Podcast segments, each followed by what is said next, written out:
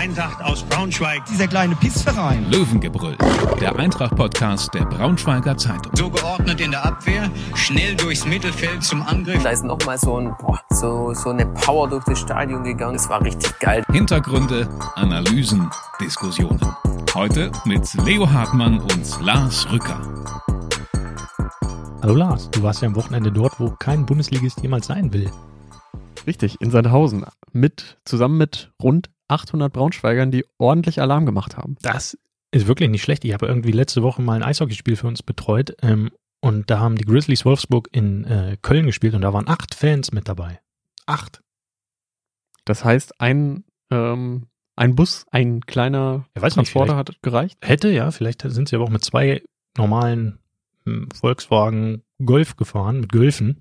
Er hätte auch gereicht für die Fanschar, die damit gereist ist. Vielleicht ist auch jeder einzeln gefahren. Das wäre aufgrund der ähm, ja, klimatischen Kolonne. Ja, das wäre ja, vielleicht sollten wir uns das auch nochmal überlegen. Jedenfalls, äh, du warst in Sandhausen und hast die Eintracht dort gesehen ähm, und hattest dann einen Text hinten rausgeschrieben, ähm, auch übers Anspruchdenken.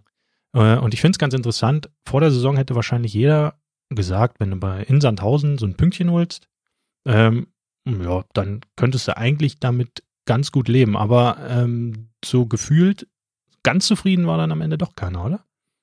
Ja, also wenn man vorher mit Michael Schiele gesprochen hat, dann hat man immer so gehört, ja, Sandhausen, ah, das, das wird schon schwer. Da fährst du hin, da regnet's immer und dann bist du irgendwie in diesem Spiel voller Zweikämpfen so richtig gefangen und die drücken.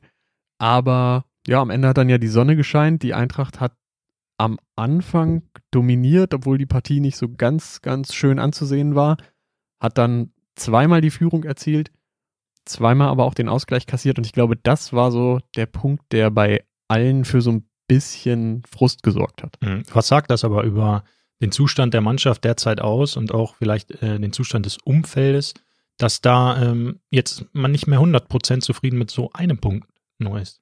Ja, die brennen. Die brennen so wie du der Katar-WM entgegenfieberst wahrscheinlich. Na, das, wär, das wäre ja, äh, das wäre kontraproduktiv für Eintrachts äh, Ambitionen, die Klasse zu halten.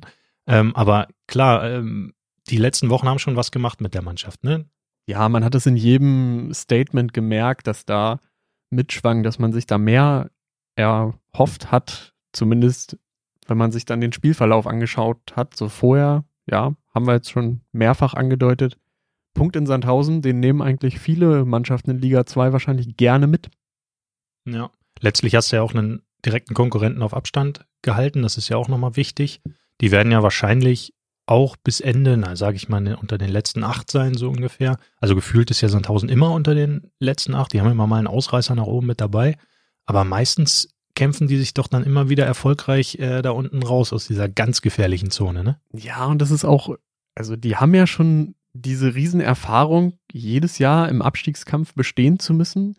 Das sind meistens nicht die ganz jungen Spieler, die da im Kader stehen. Und äh, ich glaube, die haben natürlich auch keinen Druck im Umfeld. Also wenn ich das so gesehen habe, wie ich da angereist bin auf diesem Bahnhof, der aus zwei so, also da, da war halt einfach nichts. Man kam da an, dann bin ich in diesen Shuttle rein, da saßen Leute, die haben so in einem putzigen süddeutschen Dialekt, den ich jetzt zum Wohle alle, aller nicht nachmache, auch sowas gefragt, so den Nebenmann, gegen wen spielen wir heute eigentlich? Mhm. Und äh, der Busfahrer, der wartete auch noch, dass da zwei Leute aus dem nächsten Zug ankamen. ah, da ist die Welt noch in Ordnung. Ja, das ist, äh, dann kommt man in, in dieses Stadion, was ja so ein bisschen verbaut auch ist. Mir wurde schon meine, meine Arbeitskarte wurde mir entgegengestreckt, weil ich der Letzte war, der da, Wann der warst du da? Kurz vor Anpfiff oder was? ja, so Viertelstunde, 20 Minuten vor Anpfiff. Na, das reicht doch Ja. aber auch. Und gab's eine schöne Wurst. Nee, aber es gab so ein, so ein Lunchpaket mit einem kleinen Brötchen und einer Mandarine. Guck mal ja, schön. Ja. Mandarine immer gut im Zug. Also noch, noch mal ein Zusatztipp hinten raus, wenn eine Mandarine im Zug öffnet, der hat, glaube ich, immer die positiven Gefühle aller Mitreisenden einmal für sich entdeckt, weil es einmal in, in nur diesen einen Moment gut riecht. Genau, besser als Fertigbuletten und ähm, alte Bananen. Sind, glaube ich, auch nicht so, so beliebt in Zügen. Nee, Aber wir schweifen, ich habe das Ja. Gefühl, wir schweifen so ein bisschen ab in dieser positiven Grundatmosphäre, in der uns die Eintracht hier aufatmen lässt. Äh, zu Saisonbeginn noch kritisch und kratisch und alles war schlecht und alle müssen weg. Und jetzt ähm, steht nicht nur die letzten drei Spiele ähm, bevor dieses Jahres, sondern auch die Winterpause. Und da wollten wir auch nochmal drauf schauen. Michael Schiele, du hast ihn eben schon angesprochen, Vertrag läuft aus am Saisonende, auch Peter Vollmanns Vertrag läuft am Saisonende aus. Die haben beide betont und alle immer wieder betont, dass jetzt im Winter miteinander gesprochen wird über eine mögliche mh, Vertragsverlängerung. Erstmal vom Trainer. Besprochen ist auch, dass mit Peter Vollmann gesprochen wird. Ähm, aber wir klappern es mal so nach und nach ab. Michael Schiele verlängert um zwei Jahre. Würdest du sagen, das ist ein realistisches Szenario, das wir vor Weihnachten noch haben? Ich würde sagen, die verhandeln im Dezember und zum, zum Jahreswechsel wird verkündet. Aber meinst du nicht, die machen das auch so ein bisschen geschickt in Richtung Weihnachtsgeschenk hin? Guck mal, was euch die Löwen unter den Baum gelegt haben. Und dann gibt's im Fanshop das Michael Schiele T-Shirt Ja. oder Naja, oder ihn mit so einem Weihnachtsmannbart, einem Ah. roten Kostümchen. weiß ich nicht. Er ist auch viel zu schlank für, für diese Weihnachtsmann-Figur. Er ist ja echt, das muss man ja ihm lassen, drahtiger Typ. Äh, hat sich nicht, absolut nicht gehen lassen wie manch anderer, der ehemals Profi und jetzt Trainer oder sonst wo ist. Aber ja, die Weihnachtsmann-Rolle, ja, passt vielleicht eher Peter Vollmann so ein bisschen besser. Aber auch nicht äh, wegen seiner Optik. Der hat ja auch Ja. gut abgenommen. Aber mehr so von seiner. Leo, das sind Themen hier, du achtest auf Sachen. Ja, Ähm, mal, wenn es so gut läuft, dann kann man ja auch mal auf die Sachen rechts und links vom Platz achten. Mhm. Na, jedenfalls wäre meine Theorie, einer von beiden verlängert noch vor Weihnachten. Ja, ich würde sagen, erst Trainer, dann Sportchef. Ich glaube, die Sportchef-Entscheidung, das, das wird sich noch ein bisschen hinziehen. Aber glaubst du, sie machen mit Peter Vollmann weiter? Finde ich schwierig, das jetzt schon einzuschätzen. Also läuft ja gerade 17 Punkte, gucken, was bis zur, bis zur Winterpause noch, noch rauskommt, aber es ist ja vielleicht so die, die fast schon zukunftsweisendere Entscheidung, die der Verein treffen muss. Ist ja ein noch tiefergehendes, noch strategischeres Thema als einen Trainer einzusetzen. Naja, ja. Ähm, aber ich finde, er hat, also Peter Vollmann hat natürlich jetzt doch Argumente wieder auf seiner Seite. Also so, sagen wir mal, Mitte August sah es ja wirklich aus, als hätte er eine Mannschaft zusammengestellt, die sang- und klanglos ähm, direkt wieder runtermarschiert und durchgereicht wird in Liga 3. Jetzt stehen wir ja Anfang äh, November und sehen, die Mannschaft hat einfach im kompletten September und Oktober nicht verloren, auch weil er halt, weil Peter Vollmann noch Ende August zwei richtig gute Innenverteidiger beziehungsweise Verteidiger mit Benkovic und de Medina geholt hat. Und das hat sich mittlerweile eingesp eingespielt und ähm, auch mit allen anderen, fast allen anderen Verstärkungen. Selbst Kaita Endo kommt jetzt langsam, der war ja anfangs ganz weit weg vom Fenster. Ähm, und auch mit denen, ja, funktioniert es im Moment. Also mit einer etablierten Achse aus Fasic, Behren, gut, der ist jetzt raus, äh, davor Nicolau, auch Krause. Ähm, die drei zusammen, das fand ich schon ganz, äh, ganz interessant und gut. Vielleicht noch mal ein kleiner Einwurf zu Keita Endo, den ich ja letzte Woche interviewen durfte. Da ähm, möchte ich hier an dieser Stelle mal sagen, dass ich wirklich beeindruckt war, wie ordentlich er schon Deutsch spricht. Also er gewinnt dir wahrscheinlich keinen Rhetorikwettbewerb, aber in der kurzen Zeit, ich weiß ja nicht, Leo, wie es bei uns aussehen würde, wenn wir jetzt in Japan Profifußballer wären, andersrum. Na, müssen wir mal Pierre Litbarski fragen, der noch eine Zeit lang in Japan gearbeitet hat. Aber so wie ich den kennengelernt habe, glaube ich, äh, das war eher schwierig mit Japan, wenngleich er jetzt ja sogar mit einer Japanerin verheiratet ist. Also vielleicht. Mhm, aber wir schweifen schon wieder ab. ja, ich bin heute in Abschweifmodus. Langer Tag, es ist Genau. Mittwochabend, wir sind im Abschweifen. Ja, Benkovic de Medina. Ähm, das hätte ja auch alles in die Hose gehen können. Da kommt ein Spieler aus der italienischen Liga, der natürlich große Erfahrungen schon in anderen sehr guten Profiligen gesammelt hat, kommt das erste Mal nach Deutschland, spricht die Sprache nicht. Ich meine, wie oft hat sowas gegeben, dass das dann völlig in die Grütze geht? Ja, und trainiert einmal mit und hält dann gleich, also Benkovic ist ja wirklich unbesiegt. Der hat mit Ja. Eintracht noch kein Spiel verloren, also in der Liga. Mhm. Und Nathan de Medina spielt ja so gesehen auch ein bisschen positionsfremd. Ja. Auch das muss ja nicht unbedingt funktionieren, aber es hat funktioniert und das ganze Team ist vielleicht auch an diesen beiden Stützen und auch an den Erfolgserlebnissen gewachsen. Ja, ich meine, du siehst es ja jetzt in dem Moment, in dem äh, so ein Demedina eben ausfällt. Dann, und auch ein Behrendt ausfällt, dann kommt jemand, kommen neue rein, dann kommt der Michael Schulz rein ähm, und auch ein Danilo Wiebe rein, die dann in dem funktionierenden Gerüst sich besser einfinden können in diese Rolle, als sie es zu Saisonbeginn noch konnten. Und ähm, Peter Vollmann hat gesagt, also Uja und auch Benkovic, an diesen Leuten ist die komplette Mannschaft gewachsen. Und das stimmt im Prinzip auch. Die haben die anderen mitgezogen, mitgetragen und ihnen Sicherheit gegeben. Und das merkt man jetzt auch in Momenten, in denen dann eben so ein, auch Demedina, so ein erfahrener, wuchtiger ähm, Spieler fehlt. Aber Demedina, glaube ich, müsste jetzt am Wochenende wieder dabei sein, oder? Ich denke mal, da ist die, die Hoffnung des Trainerteams zumindest groß drauf, dass es jetzt endlich wieder reicht, nachdem schon fürs Sandhausen-Spiel geguckt wurde, klappt das wieder. Aber jetzt dürften er und auch Manu Ferrei eigentlich wieder dabei sein und hoffentlich auch wieder loslegen und für die nächsten Eintrachtpunkte sorgen. Ja, Luke Ihorst, glaube ich auch, ne, war auch in Sandhausen angeschlagen. Ja, da hörte sich's aber so an, als ob da zumindest noch das nächste Spiel vielleicht ein bisschen abgewartet wird. Gut. Ja, viele Verletzte. Ja. also, wir haben ja jede Woche hier eigentlich das Thema, oder jede, vor jedem Heimspiel das Thema, der fällt aus, der fällt aus, der fällt aus. Was kann denn Eintracht im Winter noch tun, Leo? Wo siehst du die größte Baustelle? Also ich glaube, dass sie im Sommer schon ziemlich ans Limit gegangen sind, was Budget und Finanzielles ähm, betrifft. Äh, ich kann mir sehr gut vorstellen, dass sie nochmal trotz allem in der Abwehr tätig werden, weil eben mit der, ähm, mit der Verletzung von Brian Behrendt, der nun offenbar einen ganz schweren Muskel Riss im Oberschenkel hatte und der sogar operiert werden musste, wieder zusammengeknotet praktisch der Muskel, der da geplatzt ist. Ähm, und auch Philipp Strompf, der eine Verletzung hatte, die ich bisher noch nicht gehört hatte, im hieß es, Labrum. Irgendwas an der Hüfte. Labrum. Oder, ja, da willst du auch nicht verletzt sein. Und ähm, auch der fällt noch länger aus. Heißt, ähm, man sieht es ja auch im aktuellen Aufgebot, da wird es dann schon personell dünne und ich könnte mir gut vorstellen, dass da nochmal nachgelegt wird. Peter Vollmann hat ja immer seine Augen auf, was so in Bundesliga-Kadern ähm, passiert, welche Spieler es gibt, die dort unzufrieden sind, die man vielleicht nochmal ein halbes Jahr hierher leihen könnte, um dann den Klassenerhalt unter äh, Dach und Fach zu bringen. Und dann, das ist ja auch das Modell, dass man jetzt kurzfristig schaut, auf eine Saison hinaus die Klasse zu halten, mit Leihgeschäften wie bei Benkovic, Medina, Endo, um dann auch im Nachhinein, vielleicht im nächsten Sommer nochmal in eine langfristigere Planung zu gehen. Aber dieses Klasse halten ist wirklich das Thema Überlebenskampf und dann kann man ein bisschen längerfristiger schauen. Genau, das macht es natürlich im nächsten Sommer auch wieder schwer oder auf die andere Art und Weise auch leicht, weil dann hat man viele offene Positionen, die man mit seinen Wunschspielern besetzen kann, aber die muss man ja auch erstmal finden.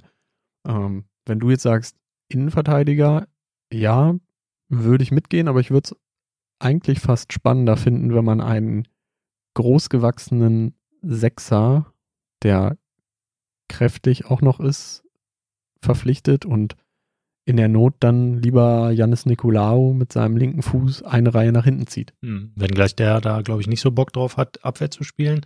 Und ich fand ihn auch anfangs der Saison, na gut, wie die ganze Mannschaft, natürlich ähm, noch nicht so überzeugend. Mittlerweile jetzt schon, finde ich, hat er seine Rolle wirklich sehr gut gefunden. Die Position als so, er hat ja wirklich diese klassische Aufräumerposition vor der Abwehr. Ich glaube, das liegt ihm mit am meisten, oder? Ich finde ihn auch aus den so aus den Eindrücken dieser ersten Zweitligasaison mit Eintracht finde ich ihn auch in der letzten Reihe spannend. Hab das jetzt aber auch das Thema Mittelfeldspieler auch aus ganz pragmatischen Gründen angeführt, weil ich denke, es ist aktuell leichter, einen einen Sechser zu verpflichten als einen Innenverteidiger. Ja, das kann wirklich, wirklich sehr gut sein. Ähm, ja, man könnte sich ja in der Bundesliga da mal umschauen, was so, ja, zum mhm. Beispiel Union Berlin ist ja so ein Verein, bei dem Peter Vollmann offenbar einen ganz guten Draht hat, mit Uja und auch mit Endo, ähm, sind da ja gute Verhandlungen geführt worden mit äh, Behrens zum Beispiel, keine, die positiv geendet sind, aber man hat auch über den nochmal gesprochen. Ähm, ja, und da gibt es vielleicht noch den einen oder anderen, der da irgendwie vielleicht noch unzufrieden ist. Die haben einen großen Kader, mhm. glaube ich, ne? Ja. Vielleicht auch einer der, also das ist jetzt natürlich 0,0 Wissen um irgendwas, aber. Wie immer bei uns übrigens. Äh, da gibt es ja auch so einen Paul Seguin, der hier schon um die Ecke gespielt hat, der wenig spielt. Andererseits Union noch international vertreten. Ja. Da muss man ja auch gucken, die, die brauchen ja ihre Jungs. Aber was sagst du, nur hinten oder darf es auch vorne noch ein kleines nachträgliches Weihnachtsgeschenk ist es dann ja sein? Sehe ich keine Notwendigkeit, ehrlich gesagt. Also, wenn sich jetzt dort keiner mehr verletzt, finde ich die Kombination der Stürmer mit Ios, Glauberbach, Uja sowohl breit als auch tief interessant. Ich finde, du kannst alle reinwerfen. Auch äh, Multhaup hat sich da vorne ja jetzt in dieser Position, in dieser, naja, sagen wir mal, wenn Chile mit zwei Stürmern spielt, dann ist ja auch auf Kaufmann noch da vorne dabei und auch Multhaup. Und die sind ja eher so die flexiblen Angreifer, die so um den äh, Stoß- oder Wandstürmer Uja herumgespielt haben. Und das fand ich eigentlich auch immer ganz interessant, dass du da noch so eine wendige Alternative vorne mit drin hast. Ich glaube, da, wenn du da noch ein Schnäppchen machen kannst, klar, warum nicht? Wenn es dir zuwirft, zugeflogen wird, zugeworfen wird, das wollte ich sagen, dann auf jeden Fall. Aber da würde ich, sehe ich jetzt aus meiner Perspektive keine große Not, noch was machen zu müssen. Kannst natürlich, musst aber nicht, oder? Also wenn jetzt Lewandowski ganz wirklich unzufrieden ist in Barcelona, meine dann, zweite Liga hat er noch nicht. Ja. Ja, ich finde schon, dass, ähm, dass die Stürmer, die die Eintracht hat, zumindest die klassischen, alle so einen sehr, sehr ähnlichen Bewegungsapparat haben. Ähm, sind nicht die klassischen flinken Anläufer, sondern die machen es dann viel mit ihrer, mit ihrer Wucht und stehen ja auch häufig gut oder haben den klugen Laufweg, aber so ein, also nicht einen umgeschulten Mittelfeldspieler, sondern einfach einen, einen Stürmer, der da vorne nochmal so eine kleine Pressingmaschine ist. Das würde ich schon ganz interessant finden. Ja. Ja, also man muss halt schauen, was das Geld, äh, Geldbeutel noch hergibt und welche Optionen es gibt, aber trotzdem würde ich dann, glaube ich, eher auf einer anderen Position anfangen zu suchen. Ja, total. Gut, drei Spiele sind es noch bis zum Jahresende, bis diese wunderbare WM in Katar losgeht. Zu Hause Kräuter Fürth, in Regensburg, zu Hause Hansa Rostock. Leg dich mal fest, wie viele Punkte holen sie noch? Vier. Das ist eine gewagte These. Das heißt, die verlieren ja mal wieder ein Spiel. Ja. Also ich würde auch sagen, ein Spiel verlieren sie bestimmt vom Winter noch, sonst wird es irgendwie ein bisschen unheimlich langsam werden, Mhm. oder? Also ich würde trotzdem aber sagen, dass es kein Unentschieden mehr gibt. Also zwei Heimsiege, auswärts, irgendwie ich so ein Gefühl, Regensburg wird eine Niederlage unter der Woche, das ist irgendwie so eine unangenehme Reise. Du fährst ja wieder mit, würde ich sagen, oder? Da haben wir das schon festgelegt? Ja, dass du mir immer die unangenehmen Reisen zuschickst, Ja, das ist doch das eine ist ja schöne eine Stadt. Tradition. Hier. Das ist doch eine schöne Stadt. ja, okay, aber wenn ich ankomme, ist es dunkel. Dann sehe ich davon nicht mehr so viel. Aber in der Kneipe ist immer hell. Ich gehe ins Stadion, Leo. Ach so, ach so. Dann muss, müssen wir vielleicht mal eine Auswärtsfahrt zusammen. Nee, ich gehe auch immer ins Stadion, nicht in die Ja, Kneipe. Naja. Okay. Ähm, Kräuter Fürth. Was erwartest du? Tja, Fürth als Absteiger, ähm, letztes Jahr noch Bundesliga gespielt und dann ja doch ohne große Chance wieder runtergegangen. Ähm, weiß ich nicht, finde die Mannschaft irgendwie überhaupt nicht greifbar. Finde den Trainer allerdings interessant mit Zorniger, der ja auch eine Geschichte mit Michael Schiele hat, zumindest. Ne? Die, er ist ja so ein Verfechter so dieses hohen Pressings, druckvollen Fußball. Ähm, Jagen ist, glaube ich, ein Stichwort, das mit ihm immer ganz gut in Verbindung gebracht wird. Ne? Aber das finde ich schwierig, weil wenn du so ein System hast, dann musst du halt topfit sein. Du brauchst eine topfitte Mannschaft und die Abläufe müssen passen. Und wenn du als Trainer so unter der, äh, mitten in der Saison einsteigst, auch noch ein bisschen Philosophie des Vorgängers drin hängt, dann ist es schwierig, so eine krasse Art und Weise Fußball spielen zu wollen, zu implementieren. Weil die Mannschaft hat ja noch einiges anderes in den Köpfen und Zorniger ist sehr speziell in seiner, in seiner Taktik. Deswegen wird Fürth wahrscheinlich erst nach der Winterpause gut funktionieren. Jetzt müssen sie sich vielleicht irgendwie in den Winter retten, würde ich sagen. So viel rausholen wie möglich und dann mit der langen Vorbereitung während des WM-Turniers und auch danach nochmal neu starten. Und dass sie dann die Qualität haben, auch nochmal 25 Punkte in der Rückrunde zu holen, da brauchen wir, glaube ich, nicht drüber zu sprechen, oder? Ja, also in der momentanen Phase dürfte Eintracht, wenn sie die Fehler ausnutzen, die einfach dann ganz natürlich sind in so einem von der einen auf die anderen, andere Seite umgekrempelten System, dann dürften sie da auch eine Chance haben, ordentlich zu punkten, zu gewinnen im Heimspiel vor den eigenen Fans. Aber es gibt natürlich immer noch diesen, diesen fiesen Trainereffekt, den der ein oder andere Krisenclub dann schon mal durchgemacht hat und der den dann auch vielleicht so ein bisschen vor dem fiesen Winter den Arsch gerettet hat. Nach drei Heimsiegen in Folge gab es im letzten Heimspiel 0-0 gegen Paderborn, was ja auch aller Ehren wert war. Lars, was glaubst du, was geht jetzt gegen Fürth? Du bist ja da, von daher, du hast eigentlich einen ganz guten Lauf, ne? Dann tippe ich doch mal 2 zu 1 und du wirst wieder eine absurde Niederlage tippen, nehme ich an. Ja, ihr wisst ja, was Sache ist. Ich erkläre es nochmal. Seit ich gegen Eintracht tippe, verlieren sie nicht mehr. Deswegen tippe ich natürlich auch jetzt wieder gegen die Eintracht und sage 1 zu 4 aus Eintracht-Sicht. Also hoffen wir mal, dass genau das nicht eintritt. Und damit danke fürs Zuhören. Dann viel Spaß beim Spiel. Bis dann. Bis dann, ciao. Mehr Podcasts unserer Redaktion finden Sie unter braunschweiger-zeitung.de slash podcast.